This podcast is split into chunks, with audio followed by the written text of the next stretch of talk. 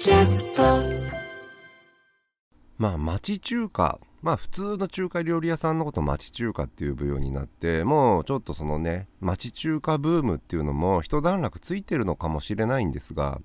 うちの近所にね人気の町中華があって本当に10人15人もっとかな20人ぐらい常に並んでいるっていう人気店があるんですよ。でそこは昔からある店でね僕はずっとそこに住んでいるので知っているんですけど人気になる前から。実はさして美味しくはないんですよ。雰囲気も普通。まあ町の定食屋と中華料理屋の間ぐらい。なのでなぜ人気があるのか全くわからない。という感じですね。インターネットで一発人気になってでそこからずっとテレビで取り上げられたり取材されたりするようなお店になったんですよね。でやっぱテレビで出てるのも見たんですけどやっぱり店主やらそうで本当にまあじっと問題ではなくて謎に一回流行ったものが繰り返し繰り返し人は並び続けている。でね僕の近所にはもっと美味しい洋食屋さんとかね安くて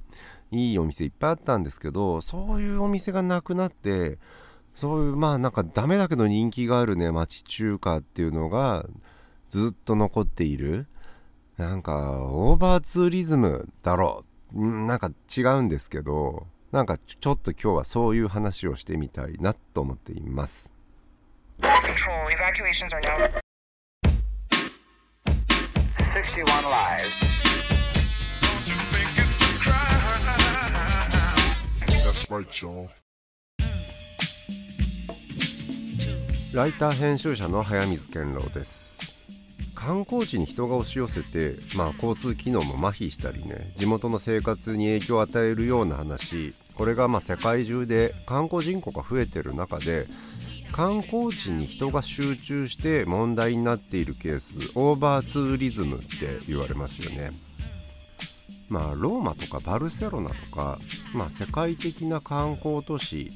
いわゆる入国を制限する観客実際に減らすっていう来てくれるなっていうような対処をするしかない、えーっていうところも出てきています。でね一方でねこれインフラ整備しろって話すぐなると思うんですけど例えば、えーそのための観光を整理するための大きい駐車場を作ったり、えーインフラを整備することで観光地が台無しになるケースって実はね10年ぐらい前にすごいいっぱい言われてたことなので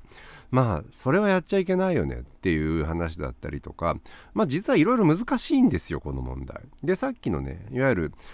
なぜそもそもオーバーツリズムが起こっているかというと世界的にまあいろんな途上国の経済が上がったり通貨が強くなったりして海外旅行に行く人たちが増えてきた途端に俺たちの観光地を守れって話も見えるんですよいわゆるヨーロッパやアメリカなんかもともと観光してた国これ日本も含めていいと思うんですけど、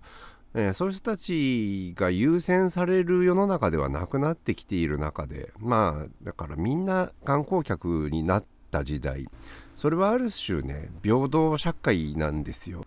まあそもそも観光に来たいって言っている人たちに来るなっていうことがオーバーツーリズムの解決法だとするとこれはかなり難しいなっていう気がしています。で実際にねその人が押しかけてもうどうしようもなくなっているで地元の人たちの生活を脅かしてるみたいな話ってもちろんあるし対処しなきゃいけないなっていうところはあるんですけどある種ねその機能しない観光地とか人が多すぎる観光地ってこれ当然ねその観光地としての魅力を失っていくわけですよ。でその中でそれなりに淘汰されていく時間が解決していく部分っていうのは基本的にはあるのかなっていう気がします。2004年に日本で公開された映画で「ロスト・イン・トランスレーション」ってありますよね。もうね20年前ってちょっとびっくりしますけどで主演はスカーレット・ヨハンソンで夫が人気俳優っていう設定なんですよね。で夫婦で日本に来てでスカーレットは一人でホテルに取り残されて寂しいっていう話なんですよね。であちこち東京を観光しているっていう場面が出てくるんですけどその中ではね渋谷のスクランブル交差点が出てきたり目黒のちょっとゴミゴミっとした中目黒か、えー飲み屋街が出てきたり新宿西口の雑踏が描かれたりまあそういうところを一人でほっつき歩くっていう場面があるんですけど実はね渋谷のねスクランブル交差点ってこの時点では海外からの観光名所ではないんですよ。で僕がこれいつからかな一回遡って昔からその東京のね観光案内みたいな観光ガイドブックそういうものの中でどこから渋谷のスクランブル交差点がトップに紹介されるような、有名観光地になったのかっていうのをね多分2000年代後半2010年前後その頃にはもう定着しているんですけどそれ以前ってね別にただのスクランブル交差点ただの場所だったんですよ。なので観光地化した今日本で一番有名な観光地になってますけどそれってひょっとしたらねこの映画の影響。だから海外から見た東京その雑踏みたいなものが魅力的に映ったというか映したんですよね。でそれによって価値観が変わったみたいなところがあったような気がするんですよね。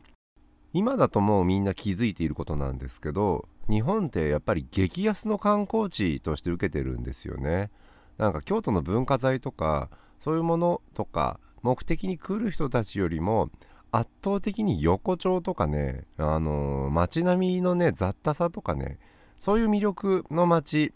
そういう激安 お祭りズム大国、えーそれが日本の観光立国の、まあ、実態ですよね。あ町中華ブームとよく似てるんですよ。で日本人も結構その横丁的なものを再評価したりとかまあ若者が横丁に行ったりスナックに行ったりとかってそういうのもね実は2000年代のまあ半ばぐらいから定着している文化っていうことを考えると時期的にはねこのロスト・イン・トランスレーション、えー以降の現象だっていう気がするんですよ。これ厳密にはわからないですけどまああの映画一本ではないですけどあの頃に観光地を見る都市を見る見方価値観が変わってゴールデン街なんかに人が行くようになったそうコロナ前ですよね。そのゴールデン街が特に観光客で溢れてちょっと観光郊外オーバーツリズム問題になって写真だけ撮ってお金を落とさないお客さんであるとかマナーが悪くて大騒ぎするお客さんだとかが増えた。で一旦コロナ禍を挟んでゴールデン街ってすごい静かになって僕何度か行きましたけどね夜中の12時過ぎになってポツポツって開く店が増えたり常連さんが来るようになったり本当にねあの頃のゴールデン街でちょっとねアンダーグラウンドだったんですよ。でコロナ明けでまた人が増えていて僕はコロナ明けにそんなにまだ行ってないんですけど、まあ、行くたびにああ戻ってきたなっていう感じはすごい受けています。まあすごい人ででオーバーツーリズム嫌いじゃないよって話はこの辺の話なんですけど僕は2010年代半ばから人が増えて外国人ばっかりになったゴールデン街結構楽しんでました。行ってました、えーオーバーツーリズムを楽しむっていうね感じだったと思うんですけど本当にねロスト・イン・トランスレーション2000日本では4年公開。で日本でまあ円安があったり観光立国っていう政策どれだけね効果があったかわからないんですけどが言われたりする頃からどんどんどんどん訪日観光客数増えていった。それはね2004年はまだそれ以前なんですよ。2000年代後半ぐらいから増えててで震災挟んだりしたところからさらに加速をしていく。なので今の訪日観光客の水準ってロスト・イン・トランスレーションの頃の5倍とか6倍とか平気で言ってるんですよね。だから今の2割3割程度の頃にロスト・イン・トランスレーションは作られ東京を観光地として見るっていう視点をインストールした、えーもちろんね通貨であるとかそっちの方が大きいんですけど観光の価値を変えたっていうのは実は僕は映画だったって話は面白いしゴールデン街に来る人たちってね海外からビム・ベンダースビム・ベンダースもともとゴールデン街好きですよ多分。あの見たことあるから昔の映画で。ハリー・スタイルズが来日した時にあれ新宿2丁目に行ったんですけどどうだろうゴールデン街は行ってないのかな。けど結構映画人とかね VIP とかみんな行くんですよね。でそういうのでまあインスタとかで見てみんなそこに行ってみたいみたいな感じで殺到すると思うんですよ。なので必ずしもねロストイントランスレーション見てない人たちってもいるんですけど僕が結構ね当時ゴールデン街、えー、当時で56年前の話ね行ってた時に観光客というか日本にやってきた人あの知り合いのフィンランド人であるとかハワイで友達になった、ね、レオ・ロジャース君とか結構ねいろんなねあの日本来た時に荒木町に連れて行ったり渋谷の百軒棚に連れて行ったりでまあゴールデン街も行ったりするんで。まあ外国から来たお客さんを外国人観光客しかいないゴールデン街に連れて行く。けど実はめちゃめちゃ面白くて靖国通りのね、えー、面した入り口のゴールデン街のお店でちょっとはみ出して飲んでいい店多分ダメなんでしょうけどがあってそこはねいつもね3 4 0人ぐらいもっと店から溢れちゃっている。でそこでみんな100円出すとねカラオケができる店があるんですよ。そこに行くのがすごいとにかく好きでほんとオーバーツーリズムの悪しき象徴みたいな店なんですよね。でロスト・イン・トランスレーションの中でもスカーレット・ヨハンソンがカラオケをしているシーンがあるんですけどあれの影響はあるのかな？わかんないです、えー、ただみんなカラオケで大絶唱していてロスト・イン・トランスレーションではね主人公スカーレット・ヨハンソンがカラオケあれスナックかな？とか日本人のちょっとおそらくヒップな友達たちとカラオケに行くんですよ。でそこでハッピーエンドの「風を集めて」を歌っている。まあおそらくこれ監督がねそういう経験あるんでしょうね。まあちょっとヒップじゃないですか。だからそこのゴールデン街の30人ぐらいで溢れてねカラオケ100円でカラオケやってるお店っていうのはまあ当然ハッピーエンドなんてないですよ。まあ何を歌うかみんなで基本的にね大合唱するの。でだから曲の選び方とかもちょっとまあみんなが知ってる曲を入れないとちょっと空気読めてないってことになると思うんですよ。まあもちろん彼らも、全然全員他人同士なんですけど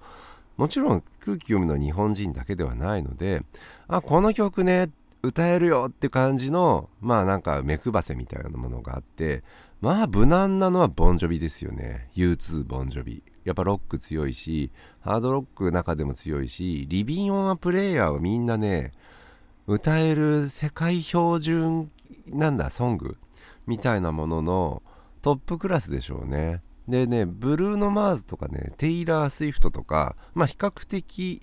ね、最近目の曲でも結構みんな知ってます。これ日本人でもそのクラスだと歌えるんじゃないかなと思うんですけどまあ ボンジョビのリビンオンプレイヤークラスではないと思うんですけど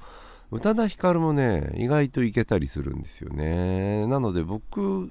そういうなんかめちゃめちゃ悪ノリのその観光客しかいないカラオケ僕カラオケあんましないタイプなんですけどわざわざ行くのはそういう空間ってね本当にねちょっとコロナ前だった話なので今はちょっとあそこおそらく近隣の迷惑とかもありあんまり広がって外に出てカラオケとかやってないみたいなんですけど見てる側とまあそこで僕も飲んでるわけですけどまあノリだけ合わせてねまあ面白いしいい観察でしたでそして日本のオーバーツーリズム期まあ今もまたね復活してえコロナ以前を上回る勢いだっていう話なんですけど何かやっぱり、えー、記録していく僕の記憶でしかないですけど、まあ、そういうところに、えー、足を運んで観察していた観察していたっていうとちょっとね偉そうですけどまあ悪ノリ大好きでした。Radio, your station for news. No banana, I ain't a primate. ハリウッド映画である「ロスト・イン・トランスレーション」まあそれが東京の観光という視点をね、えー、注入してくれたつまり横丁であるとかまあ店がごちゃごちゃっとあるような街並みそういうところに実は東京の魅力があるんだよっていう視点を海外対海外だけではなくて僕ら国内のね、えー、日本人もそれを再発見したんですよ。でそういう場所で遊ぶようになるのって本当にね2005年よりは後だと思うんですよね特に若い世代が横丁に来たりとかスナックに、えー行くことがちょっとヒップになったりとかそういう感じなんですけど町中華もそうじゃないですかいわゆる中華料理屋定食屋の中間ぐらいの店って日本中どこにでもどの町でもある。それに町中華っていう名がついた瞬間になんか別の価値が乗ってでそれを聞きつけてお町中華行こうぜっていう感じで観光客の目線がインストールされて僕の町のなんてことはない町中華にも人が並ぶようになった。で地元の人たちはねやっぱその店がね流行ってることにちょっとね戸惑いを覚えています。あの店っていう感じなんですよね。でまあ相変わらず行ってる人もいるだろうしまあ自分たちの町がそこのね今有名店になってしまうと自分たちの町の代表みたくなるんですけどいちいち目を潜めたりはしませんよね。ああそうそうあそこね有名なんだよね。まあ行かないんですよね自分たちは。で他に自分たちはちゃんとまだ見つかっていない安くてまあ割が良くて美味しくていい店の他のイタリアンとか、えー定食屋とかを知っている。でそこはそこで守り続けていく。なんかね観光地ってそういう成熟性みたいなねあの大人の顔と地元の顔と外の顔みたいなものを使い分けてるみたいな。ことなんだと思うんですよね。でまあ観光っていうことで起こっていることオーバーツーリズムで起こっていることみたいなことっていうのの構造について今日は話してみ、えーました。あのね今週からというか、まあ、先週ぐらいからこの配信者名チャンネル名、えー TBS チャンネルになっています TBS ラジオチャンネルかなあの僕も、まあ、TBS ラジオよくあの、まあ、半レギュラーみたいな感じで出してもらってたりするっていう関係もあるんですけどこのポッドキャストに関しては TBS もともと関係なく始めているんですけどまあ一緒にねちょっとこれからスポンサー開拓したりする時にまああの一緒にやりましょうっていう感じ。なのでテーマも僕が喋っていることも、えー今録音しているスタイル僕がお家で一人でLogic Pro X を使って編集してたりするようなことは全然変わんないんです。ただまあ配信者名のとこに TBS チャンネルっていうラジオチャンネルっていうのがついてまあ何かしら一緒にできることとか宣伝とかをね、えー協力してやっていきましょうっていう感じです。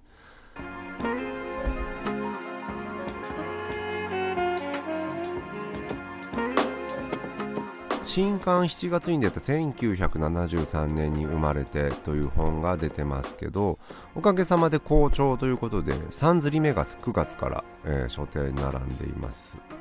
えーとね、これからちょっとブックフェアをいくつかね、えー大きい書店とちっちゃい書店どっちでもできればいいなと思ってるんですけど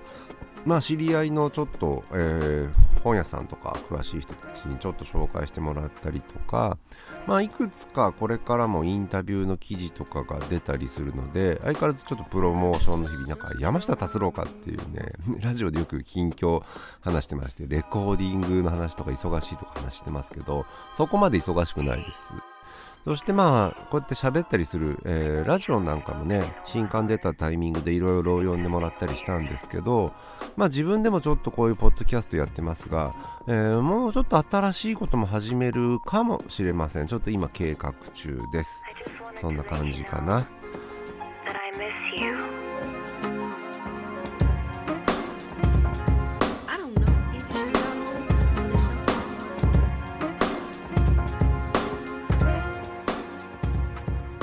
では来週もセイムチャンネルセイムタイムでお会いしましょう。嘘ね。